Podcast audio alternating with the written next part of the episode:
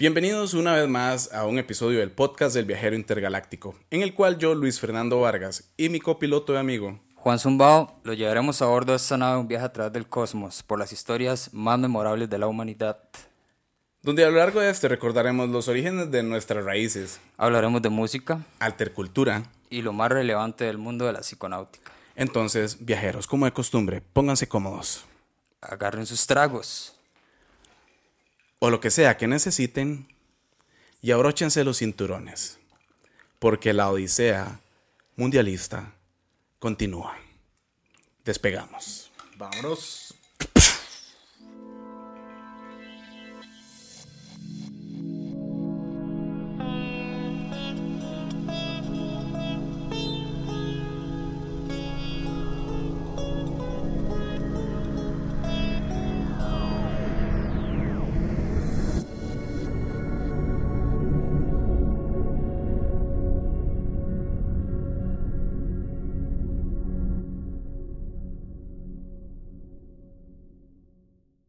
Entonces, viajeros intergalácticos, Juan, ¿cómo estás el día de hoy? Bro, estamos aquí bien, Sí, bien, bien desmotivados, pero bien. bien ok, bien desmotivados, pero bien. eh, el podcast se hace aquí en Costa Rica y ya sabrán lo que pasó con el resultado eh, de nuestro país contra la selección de España. No vamos a decirlo, pero ahí está. Tenemos un invitado especial el día de hoy también. A mi derecha tengo nada más y nada menos que a Manuel Loría, que es eh, productor musical, trabaja en Costa Pirata acá, también en Costa Rica y es un amigo, familia. Y gracias por venirnos a acompañar el día de hoy, Manuel. No, muchas gracias Eso. a ustedes, definitivamente. Gracias, brother. Y el placer. para ustedes por este podcast tan bueno, la verdad. Muy bien, muchísimas gracias por el espacio. Eh, excelente. Yo- muchas ganas de hablar. Claro, yo tengo entendido que Manuel es un experto mundialista en cosas de fútbol y fútbol americano también, porque hoy juegan los Vikings contra los Patriots y, Correcto.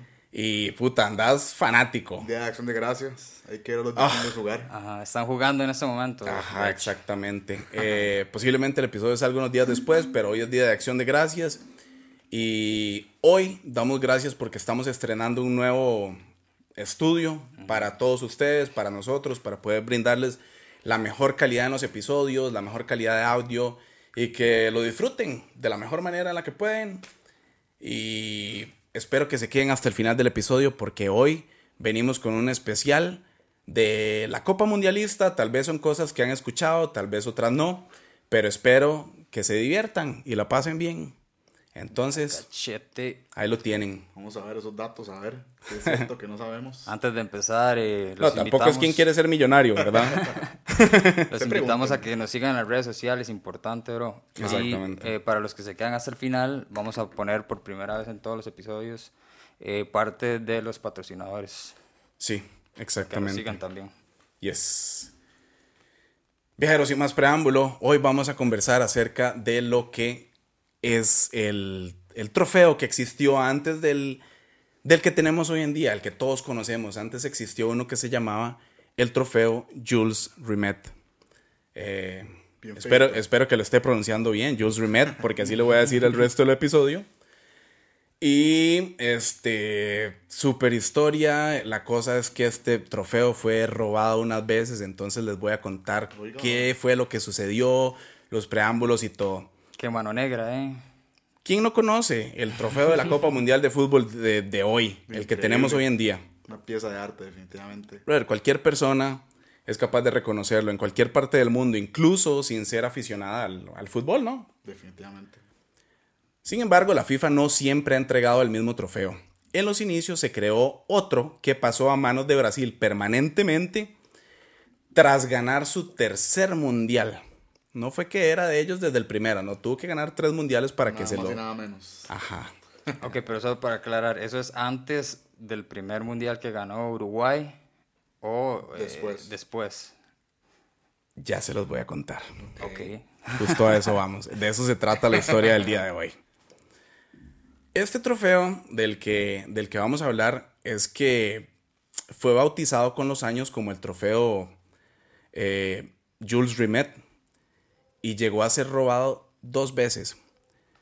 ¿Quién fue Jules Rimet? Entonces, él fue el tercer presidente histórico de la FIFA y la FIFA fue fundada en 1904 para, o sea, ya como para regir el deporte como una institución matriz, como algo ya bien consolidado, ¿verdad? Una institución mundial. Que algo más sólido. Exactamente, ma. Entonces el francés, eh, Jules, él asumió su cargo en 1921 y es conocido por ser el primer mandamás en estar al frente durante la celebración de la Copa del Mundo.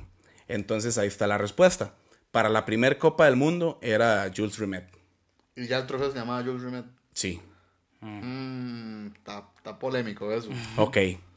33 años de gestión y muchos puntos altos en su mandato le valieron para que con su nombre fuera bautizado el primer trofeo de la competición que le fue entregada a cada campeón desde 1930 hasta 1970, cuando Brasil la recibió por última vez en México. Entonces, ¿qué es en sí el, el trofeo Jules Rimet? ¿Cómo fue que nació esto, digamos? Cuando la FIFA decidió organizar el primer mundial de fútbol, también decidió crear, como decidió hacer, o sea, crear un trofeo para el equipo ganador. El de. Uruguay, ¿cierto? El de Uruguay. Ok. Este trofeo del que estamos hablando no quedaría en propiedad del país vencedor. O sea, el, el mae que gana el, el campeonato no se lo va a dejar, sino que tendría que devolverlo en la siguiente edición del mundial.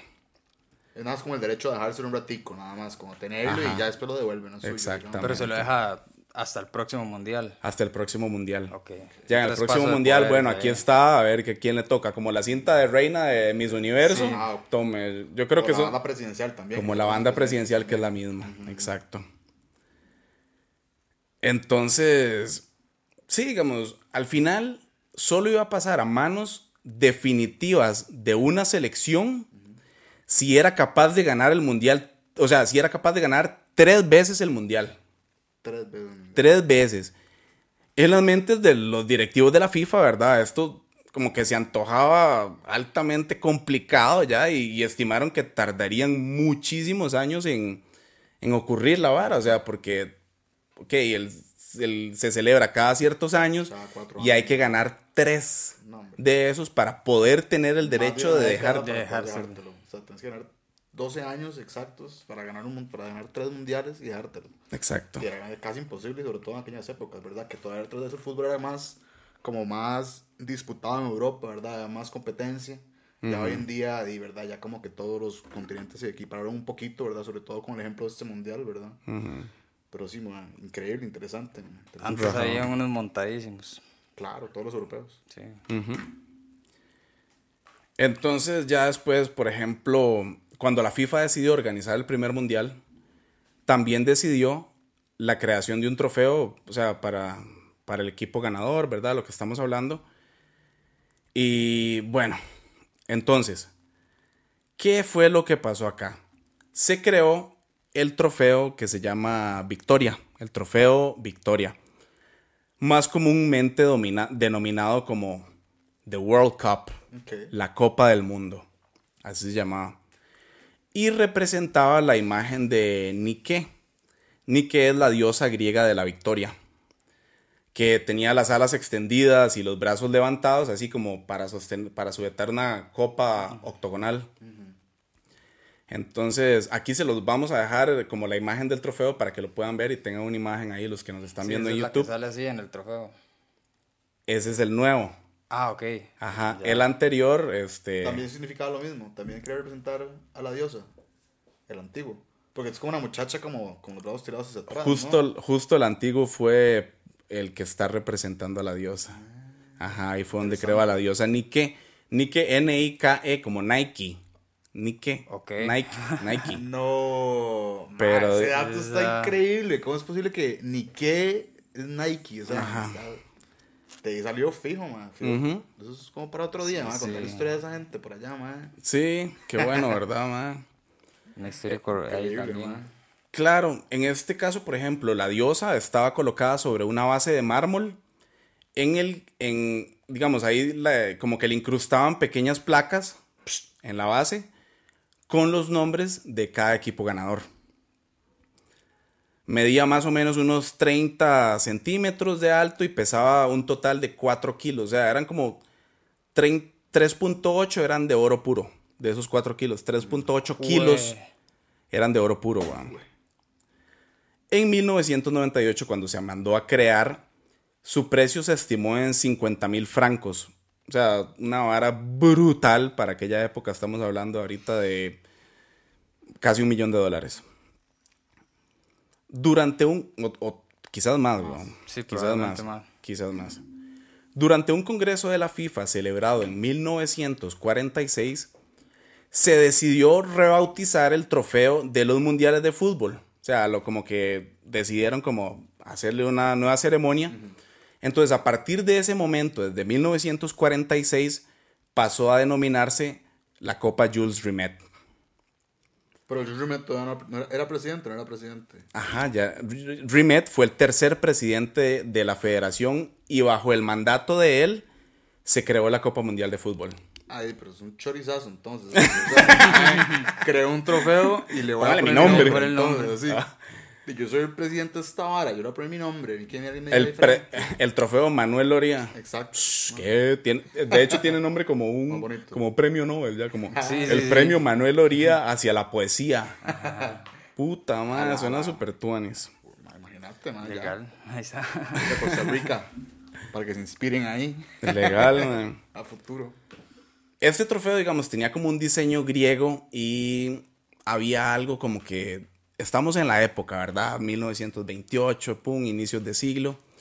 Entonces vamos a hablar de, de los que ya hemos hablado anteriormente, los nazis un poquito.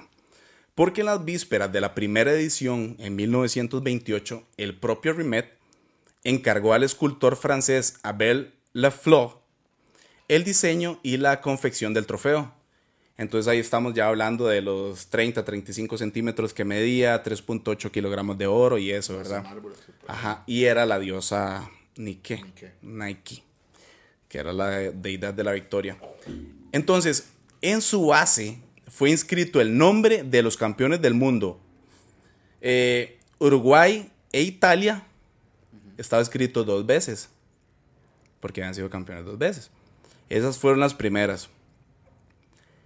El primer, así ya parón que hubo de mundiales y todo eh, fue por la guerra, ¿verdad? Que estalló en 1941. Y eso llevó a la FIFA a pausar la celebración del campeonato y con ello el trofeo fue como ya resguardado por el dirigente de la Federación Italiana, Ottorino Barazzi. ¿Quién dice, o sea, dicen que por temor al ataque de los nazis, entonces el mae escondió la pieza en una caja de zapatos para que nadie la encontrara. Ok. Qué más caballo, No, pero así fue que sobrevivió al, primer peligro. Sí, así fue como sobrevivió. Porque la. O sea, le engaletaron. Sobrevivió la guerra en una caja de zapatos. En una caja de zapatos, exactamente. En unos, unos Nike, por favor, no Nike. No me extrañaría. no me extrañaría, solo que no sé cuándo se fundó Nike. Yo tampoco pero posiblemente como tal vez antes o como por esa época. Y por eso fue que fundó Nike. Al rato. pero vamos a ver qué pasa al respecto.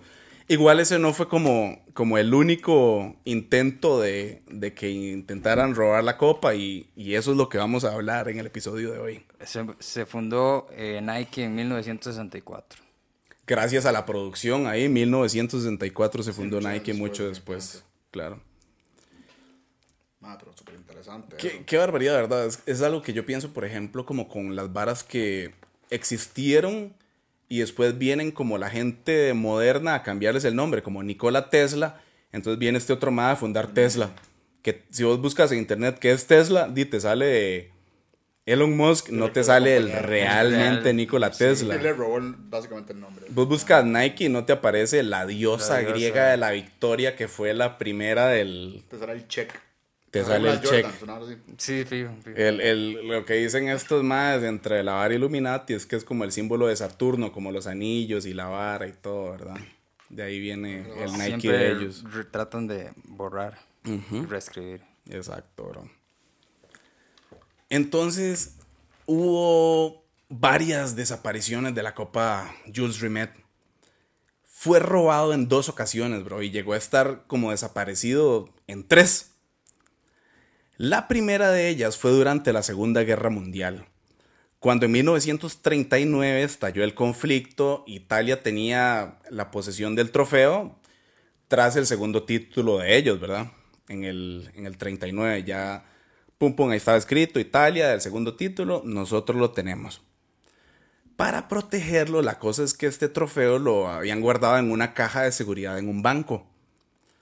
Ottorino Barazzi, el dirigente italiano de la FIFA, temía que los nazis se apoderaran, o sea, que se lo robaran, que se hiciesen del, del trofeo. Eh, y a pesar de todo, ¿verdad? Y por eso fue que decidieron guardarlo. Entonces, por eso, el, el MAE como que, ok, estaba en el banco, entonces el mae llegó y lo retiró en secreto y se lo llevó a la casa. Ok. Era de alta confianza, entonces, el trabajador. de- Ah, sí, no, yo me lo llevo a mi casa y no va a pasar nada. Y ahí se queda. Ajá. Voy a meter en una caja de zapatos. Ujú, Exacto. Ahí permaneció escondido en la caja de zapatos hasta que hasta que se terminó la guerra y ya después el mae lo devolvió. Y durante todo ese tiempo que el mae lo tuvo ahí, nadie supo dónde estaba, nadie supo nada ni nada de nada. Entonces aquí la vara es muy loco porque, por ejemplo, Nadie supo nada. nadie supo ni verga. Mamá llega a ver, el- saca los dólares del banco, lo guarda en la choza y nadie supo nada. Ujú. Ok. La, la siguiente vez que la Copa Jules Rimet estuvo desaparecida fue poco antes del Mundial de Inglaterra de 1966. Ok. Eh, de hecho, como que la vara llegó incluso a temerse de que no celebraran el Mundial porque no estaba la Copa. Entonces, ¿cómo vamos a celebrar el Mundial si la Copa no existe? Está robada, estaba desaparecida. Eso pasó en 1966. Eso ocurrió durante una exposición filatélica en un centro comercial en Londres. Además de dicha exposición, también se exhibía el trofeo del Mundial, que estaba protegido con una intensa vigilancia, así había un de todo. O sea, estaba la, la exposición de la vara y tenían el trofeo del Mundial. Y así full rodeado de gente, vigilancia y de todo. Y sin embargo desapareció un 20 de marzo. Durante los días que siguieron al robo, Scotland Yard no consiguió ninguna pista. Eh, ahí como que los maes detuvieron a un sospechoso, pero el mae dijo, no, yo no sé nada, no dio ningún dato, el mae, yo no, nada. Él negó los hechos. Y empezó a temerse que el trofeo de Jules Rimet hubiese desaparecido ya definitivamente. Ocho días después, en una mañana, el ciudadano David Corbett sacó a pasear a su perro Pickles. Mr. Pickles. Mr. Pickles.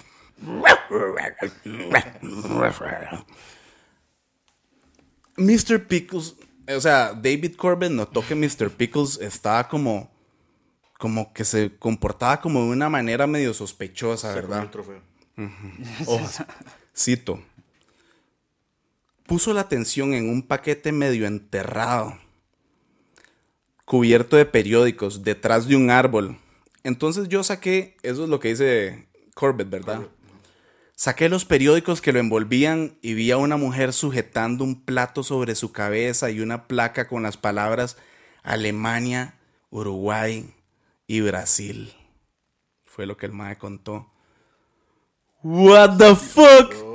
Vara, la Copa del Mundo. Claro, con, ya con el trofeo en mano, claramente se, se dedicó a devolverlo a las autoridades y fue así como finalmente el 30 de julio de ese mismo año, Bobby Moore se dispuso a levantarlo en nombre de Inglaterra en lo que ha sido su único galardón mundial hasta la fecha. Y llegó el fantasma. Exactamente. Ese, o sea, lo devolvieron y la misma Inglaterra, Bobby Brown del equipo, ¡pum! Levantó la, la Nike, la Nike, Nike. ese año. Y el mae fue el que encontró la vara. No, lo encontró David Corp. del no, otro. es más, lo encontró Pickles. Sí, Mr. Pickles. No sé si sabían, pero Inglaterra ganó ese mundial por un gol fantasma. No. Que no fue gol tras de eso. Para. Un gol que, como que, si no me acuerdo, eh, pegó en la parte, en el, en el travesaño, picó en la raya y después salió. Y el árbitro dijo que fue gol. Y. ¡Qué Y ya se Fue ganando locura! Inglaterra el mundial por, ese, por esa jugada. ¡Guau! Y es el único mundial que ganado Inglaterra, que es el equipo que inventó el fútbol, digamos, o sea, que es el, el Sí, claro. país, digamos. Reino Unido fue donde se inventó el fútbol, man. Sí, fío. Entonces, increíble, man. Y tras de eso, man, increíble que se haya perdido el trofeo justamente en Inglaterra y que lo encontró un perro que se llamaba Pickles, man.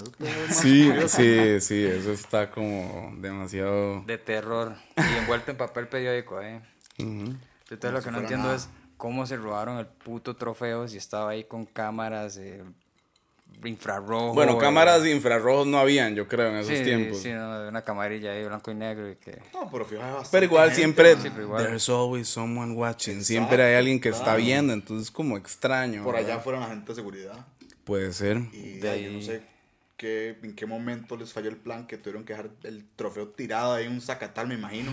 O sea, es como que con la historia que me estás contando, imagino así, el madre paseando con el perrillo, un- pasando por un lote gigante, así, baldío, y que el perrillo, el madre lo anda suelto, y el bichillo nada más agarra para el lote, y comienza ahí a hacer feo, y encuentra el mundial, mae. O sea, la copa del mundial. ¿Sabes qué es lo más loco? Que Pickles, el mae ganó demasiada fama, entonces, eh, ok, ganó toda la fama. Además de eso, le dieron suministro de alimento de por vida y participó en el desfile de inauguración del Mundial de Inglaterra 1966 como mariscal de campo. Mae. ¿Qué es O sea, el perro es más, mil veces más famoso que el dueño, digamos. ¿Quién es el dueño? Sí. Exactamente, bro. Mr. Pickles. De hecho, hay una escultura en Inglaterra, Mr. Pickles, 1966. No. y Porque la la historia. la- encontró Gracias a él fue que hubo Inglaterra mundial. La pudo levantar, exacto. Inglaterra, man, no, o sea, Qué es tontera, man. Wow. wow. Increíble esa historia. sí, sí, estuvo rajado. Mr. Pickles tenía una habilidad para olfatear el oro.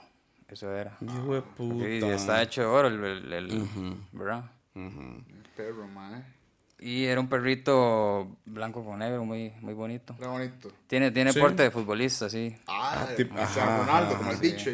En medio fit, era como un tipo Fox Terrier, ya una hora así, Ah, era un como. sí, ajá, bonito. Sí, fitness, Ah, sí. fitness. Ajá, ajá, como futbolista Ah, era eso va a también. propósito, para darle matiz ahí dramático a la copa. Siempre hay algo los para ingleses eso, man. Siempre sí, tendrán plata y la influencia, la corona ahí en, en el país. No, de- Sí, imagínate. Ahí les vamos a dar la foto de Mr. Pickles también. Mr. Pickles, Prometido. El héroe, el héroe del mundial.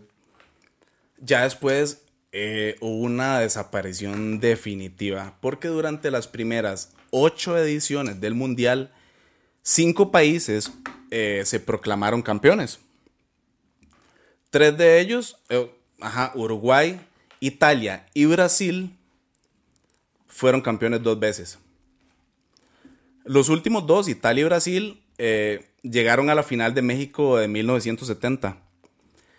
Y ahí, como ya cada uno de los dos tenía dos, Dios. dos, mundiales. dos mundiales, entonces el que ganaba esa copa Se lleva. Era de vida o muerte. Eso, se ¿no? lleva el trofeo. Y ahí fue cuando ustedes que ya, ya saben el spoiler, porque ya conocen quién ganó, eh, Brasil se impuso y se quedó con el trofeo Jules Rimet. Se lo llevó para Brasil. Exactamente. Y ya para siempre. Lo logró ganar tres veces desde que inició en 1920 y resto hasta 1970. Qué montón de Sí, años. Imagínate, Brasil. Y el que más se lo merece, la verdad, en la historia a nivel mundial Sí, del fútbol, la verdad. Sí, sí, sí, claro, ese, ese trofeo era, ya de que se hizo, le pertenecía a Brasil, Sí. digamos. Sí, feo. Hasta tiene los colores de Brasil, así como amarillo y verde el nuevo. Ajá, ajá. Sí, sí. De hecho, de hecho es en, en honor fijo, man. En, eso fue en el 70, ya, ya, ¿verdad? Ya después, en diciembre de 1983, Ajá. la Confederación Brasileña de Fútbol eh, lo puso en exhibición en su sede en Río de Janeiro. Ahí estaba. Ahí estaba en Río de Janeiro. Está. Estaba cubierto por una vitrina antibalas que parecía, parecía impenetrable. Sin embargo, Se lo volvieron a robar. La parte trasera era una pieza de madera que extrajeron y se robaron fácilmente el trofeo por segunda y Esos más vieron. Ciudad de Dios, más. No saben con qué se están enfrentando. Hay más, más de uno terminó despedido. Ah, juralo. Fue muy loco porque ahí cuatro hombres, o sea, cuatro más fueron eh, detenidos y juzgados y condenados por el robo. Pero de ahí ya, ¿Y nunca se encontró la copa? ya era muy tarde. Ah, debe estar como en la colección de algún mal mercado negro, así. Algún... Lo fundieron. Fundieron Lo fundieron. Ya habían fundido el trofeo. Man, qué mamá son. que. Sí. Dice, se lo robaron no es para tenerlo en la casa, es para Ay, hacer pero, dinero con él. Definitivamente el trofeo con la forma original valía, mil veces que el oro Que que, ellos trajeron de la vara. el, el- el- el valor simbólico era gigante. ¿me Sí, el- ese Se trofeo, si existiera, quisiera, o sea. si existiera, costaría todo. Un país Sí. puede comprar con ese trofeo. Argentina, Argentina le daría a todas las mujeres a usted por ese trofeo. o sea, ¿entiendes? Algo así, man. De fijo. Es muy loco porque, digamos, en ese entonces Brasil no rindió cuentas de nada sobre la, sobre la falta de seguridad, o sea, ¿cómo es posible? Sin embargo, la FIFA mandó a crear una réplica que ya le entregó a Brasil eh, tres años más tarde. Sí, pues, ya- ya- ya. Pobrecitos. El, el grupo de ladrones, ¿verdad? Pero que, ya cuídalo bien, ahora sí, man. Ya, o sea, ya no más, man. Ay, Brasil, ya por favor, cuidado bien, Por bro, favor. trofeo de, la Copa lo- Mundo. Se lo hicieron sin oro, ¿no? Para que no se lo robaran. De fantasía, de, fan- de plástico, una réplica ahí. No, hombre, man. Bañada. Porque si no se lo vuelven a robar, man. Sí, no, increíble. O sea, el, el grupo de ladrones que decidió cometer el, el robo, digamos, eh, ya las investigaciones después determinaron que el autor del, del robo, del hecho, había sido alguien que no era brasileño, sino era argentino. Ay, obvio. Eso está- eh, por eso la serie de Netflix, man, con razón. Sí, güey. bueno, no creo. Creo que es como de Amazon, ¿no? Ajá, que se roban, que se quieren robar la copa. Fijo, ¿Será de eso, man? No, No la he visto, pero ¿qué tal está? man. Bien. No, tampoco, la verdad, no tengo Amazon, Ok. la verdad, pero sí vi como el trailer y me dio mucha risa. Hay tarea entonces para ver qué es Porque, esa en serio, historia. Yo creo que esa vara sucede cada cuatro años. Un grupo de argentinos ¿Quieres robarse la copa? copa. ¿Cómo ejecutar el robo perfecto de, robarse la Copa del Mundo? man. Porque Messi no lo logra. man. Y ese año Sí. no vamos a ver la, la, La el momento tampoco. man. Qué increíble, Qué- sí, mae. Eh, está eso, por ejemplo, Juan Carlos Hernández, que era un joyero de en Río de Janeiro, junto a José Luis Vieira da Silva, alias Bigode, que es bigote, bigote, y Francisco José Rocha, alias Barbudo, ultrajaron el prestigioso premio el 19 de diciembre de aquel año en menos de 20 minutos. Pues a pesar de que estaba en una vitrina blindada, ¿verdad? Siempre estaba esa parte de atrás que era de madera y cinta, weón. Que- O sea, que por segunda vez pasó eso. sí, este La fue el robo de... ah, no, no, la réplica No, no. el original. Ajá, ese original que di, estaba blindado todo el frente y atrás era un, atrás era una chunchita ahí de un- y cinta. Madera y, y cinta scotch. Como abrir un regalito. Sí, weón, le hubieran puesto Super Bonder ahí. Eso lo puedes vipiar, ¿verdad? Porque Super Bonder no nos está patrocinando. Fuck Super Bonder. Yo estoy como Super Bonder, bicho. Super Bonder. Ya en primera instancia se determinó que la pieza había sido fundida, ¿verdad? Para después ser vendida en lingotes de oro por 15.500 dólares del tiempo, ¿verdad? Que igual tampoco es plata. como... Sí. Aunque años más tarde surgió otra versión. Entonces es importante tener como las historias de la vara. La otra versión fue que por- fue por parte de la revista italiana Guerin Sportivo, en la que se aseguró que la pieza había sido mandada a robar por un coleccionista italiano y que éste la tendría como uno de sus valores más preciados. Esa versión a mí me suena como más de un mafioso italiano, con todo respeto a nuestros amigos italianos que nos escuchan cada semana. Sí. Pero fijo fue una hora así ya que un ma dijo, ma, I want it.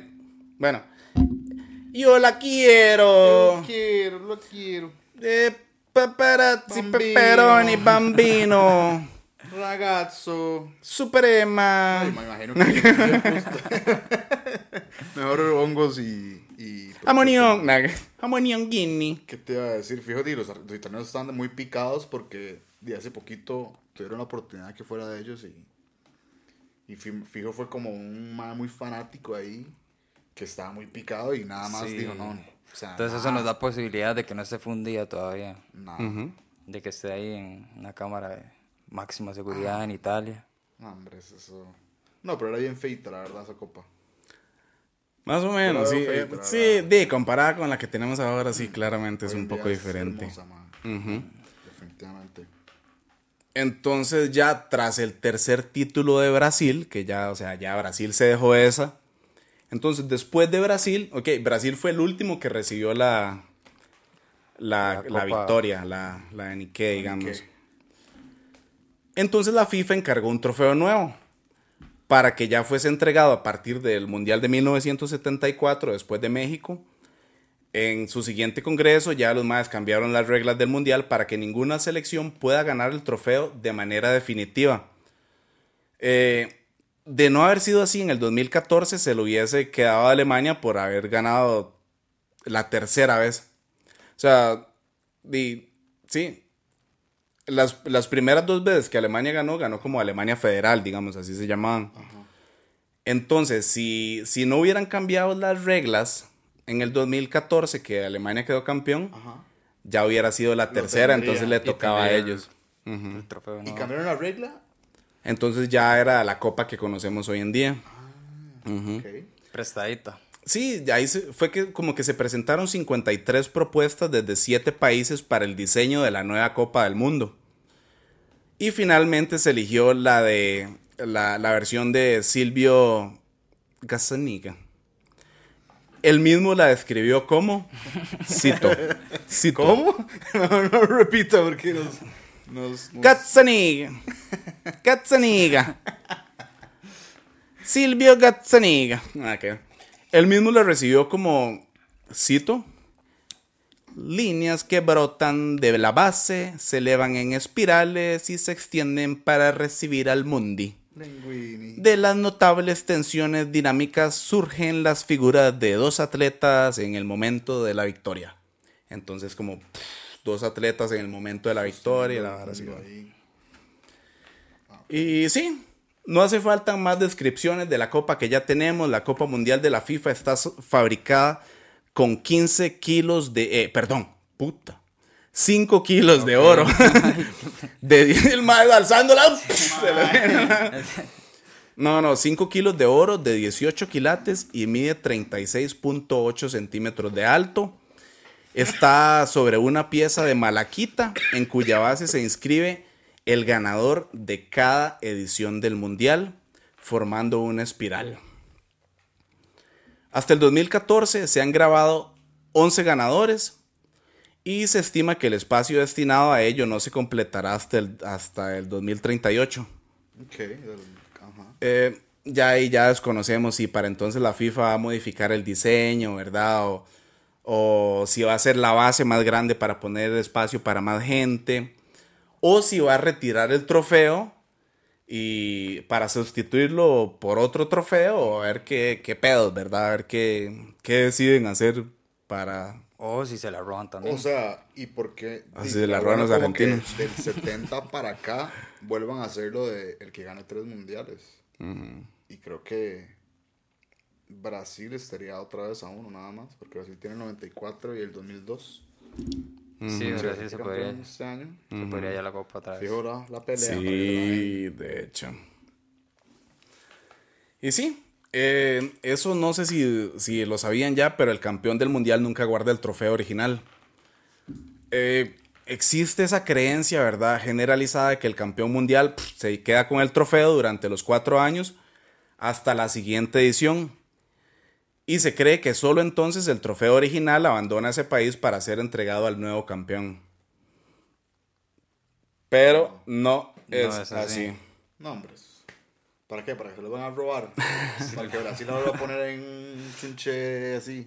Justo. No, hombre. Tras todos los disgustos con el trofeo Jules Rimet, esta nueva Copa del Mundo permanece constantemente en posesión de la FIFA y solamente se utiliza durante la celebración de la final en el propio estadio. La original solamente ahí aparece. Para celebrar. Y ya después se sustituye por una réplica cuyo contenido en oro es un poco inferior, ¿verdad? Ya no, no es... Cinco kilos. Ajá. Y, di, es- el valor es un poco más barata, ¿verdad? Claramente no es la pura animala. Un bañado en oro, eh, güey. ¿Sí? Esa me imagino que es la que usaban para. ¿Se acuerda cuando le daban como el tour de la copa por todos los países? Ajá. La que Fijo, se le era cayó- un- que se- Sí, va a ser seguro, o sea. Va a ser la de la FIFA, No, mentira, esa fue la Champions, sí, es cierto. Pues sí, ese es más o menos como, como el trofeo Jules Rimet inició toda una tradición, ¿verdad? Entonces, cabe recalcar, digamos, que cada vez que finaliza un torneo deportivo, ¿verdad? El ganador levanta. Es, es como un dato curioso, ma, digamos, el, el ganador levanta el trofeo obtenido ya como un gesto de triunfo. Psh. We are the No, champions. No bueno, sí, también se usa para eso. Ok, ¿alguna vez se han preguntado desde cuándo, como tradición, ¡pum! levantan la copa? Mm, Muy interesante Sí, el dato, ma. en verdad. y ¿No lo hicieron los primeros? No creo que exacto. Yo Ajá, diría, es, oye, ajá, yo es un, siempre, es un poco digamos, loco, pero no era una tradición. Antes nada más, ok, sí, la copa y cool, nos la ganamos y todo. Pero la vara de levantar la copa, Y hacer así. ajá, eso comenzó con el trofeo Jules Rimet y fue en el Mundial de Suecia del 58. Brasil eh, conquistó el título por primera vez en su historia y el capitán Hideraldo Bellini fue el que recogió el trofeo y lo levantó por primera vez en el 58. Antes no bien, tenían esa no tradición, hacían eso. pero sí. Y al maestro se le ocurrió así de la nada levantarlo nada más. Sí. Ahí empezó la tradición. ma. Ujú. Ok, de ahí, más que, se- que definió una cómo se celebra uno ganar un trofeo, ma, porque eso Sí. hacen todos los, todas las cosas, Todos, digamos, todos los trofeos trofeos. de fútbol, todos se reúnen a, a levantar el trofeo, ma. en todos los países, en todas las competencias en día de fútbol se hace eso, ma. Claro, ajá, el, el du- eh, bueno, la Champions es como... Trendsetter, ma, y Brasil tiene todo el sentido del mundo, ma, que Brasil es el que impuso eso, ¿me entiendes? ma? Qué nivel, ¿verdad, Qué man? También, exitoso, sí, es un país- a nivel deportivo de fútbol tras de eso, ma. Está muy... Sí, yo, yo, yo no sé por qué, digamos, yo desde que yo tengo conciencia de los mundiales, para mí mi primer mundial fue Estados Unidos 94. Di, yo en Italia 90 tenía un año. Pero de Estados Unidos 94 fue cuando yo conocí a Tafarel, weón. en- Tafarel. a, a, a Cafú, a Bebeto, a Romario. Entonces para mí Brasil era Ronaldo, la... el gordo, ma. Ah, El de verdad, y el bien. chamaco. Y Y, y chamaco estaba estaba súper chamaco y todo, entonces, ma, increíble, o sea, para mí Brasil siempre ha sido el, el top. Sí. Y, y, y me acuerdo también, creo que fue el, el subcampeón en ese momento fue Italia. De ese mundial. Ajá, ese mundial del Sí, 94 penales, que sí tenía fue, ¿no? a Gianluca Paliuca de portero, madre, nunca se me va a olvidar. Qué bueno, No, man. man, increíble. No, para mí mi primer mundial fue el de 98, man. Ajá, que la final justamente fue Brasil eh, junto a Francia. Francia. Brasil, ese es y un- Brasil se llevó la, la goleada, ¿verdad? 3 a 0, man. 3-0, En aquella final con Zinedine Zidane, nada más. Y, nada menos, man. Yo, momento, es- man. ese fue mi primer mundial también. Bueno, También. es más brutal, man. Sí, increíble, man. Y tenían todos los cracks. eh, Y ahí, desde Ronaldo ese y todo. momento, man, los mundiales ha sido man, una hora que, que cada cuatro años man, te completamente capta la atención, sin duda. Man. O sea, creo que todos estamos aquí de acuerdo que cada cuatro años, y ojalá que la selección esté metida en el mundial, completamente se paraliza todo lo que vos hagas. O sea, entonces, es poca la gente que de verdad no le importa. Man. Porque todo el mundo Totalmente. está metido en unión. En el Chile somos 4 o 5 millones apoyando a la selección.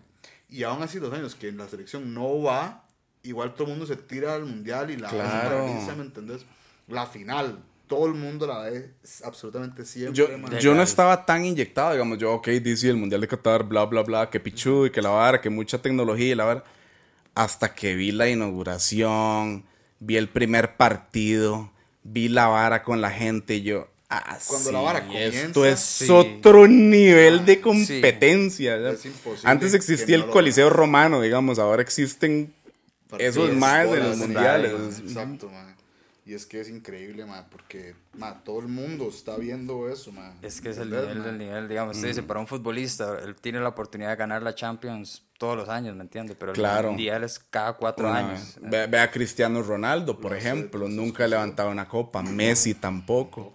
Y ahí es donde quieren que, o sea, ciertas de las varas como que ponen de que Argentina va a ser el, el siguiente campeón y todo, porque como que todo lo que han metido en, en- en comerciales de Qatar, en no sé qué, siempre sale mucho Argentina y la vara, porque igual si queda Messi también sería algo como muy histórico para todos nosotros, porque tenemos un, un de la actualidad, un mae que nosotros ah, logramos ver, ver, Ver. vivir, weón. Totalmente.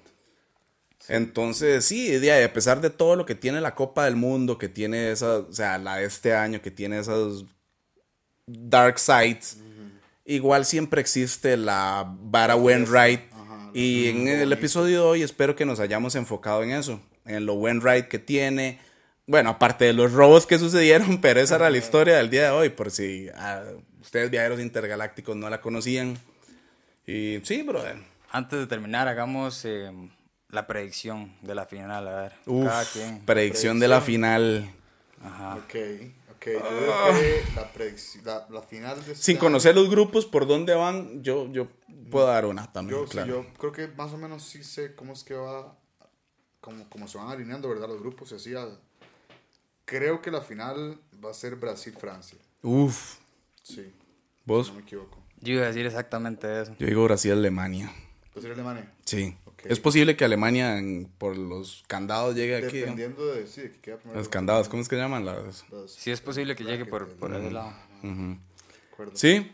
Brasil-Francia, dicen ellos. Yo digo Brasil-Alemania. Sí. Ustedes qué dicen, viajeros intergalácticos, pónganlo en los comentarios del episodio del día de hoy.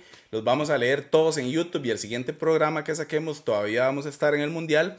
Entonces vamos a leerlos todos, vamos a leer sus nombres, de qué países nos están observando. Y la verdad es que muchísimas gracias por llegar hasta el final del episodio. Siempre, siempre, siempre es un placer eh, contarles un poco de lo que sabemos, de lo que hemos investigado. Y gracias, Manuel, eh, Loro, on the beat, por acompañarnos el día de hoy. Fue un honor, definitivamente. Chalito, como siempre, gracias, mi hermano. Gracias. Porque Gracias a ustedes, más bien. el podcast del viajero intergaláctico nació así y así vamos a seguir fluyendo con amor. Y con ese tono terminamos el episodio de Con hoy. ese tono. Muchísimas gracias por escucharnos. Síganos en las redes sociales y estén pendientes porque viene contenido de calidad. Viajeros intergalácticos, eh, nos pueden seguir en todas las redes como el podcast del viajero intergaláctico. Estamos en todas las plataformas: Spotify, YouTube, Apple Podcast, Audible, Amazon Music, eh, iBooks, eh, todo. Y YouTube para todos ustedes. Muchas gracias, Juan. ¿A vos cómo te pueden encontrar en redes? Eh, Juan SSNM. Loro on the beat. Loro on the Beat. Eh, y también tenemos el Costa Pirata Studios. Costa Pirata Music en, en Instagram. Ok, súper. A mí me pueden encontrar como Luis Fer Om en Instagram también. Y nada, gracias viajeros y recuerden, vuelen alto. Siempre alto.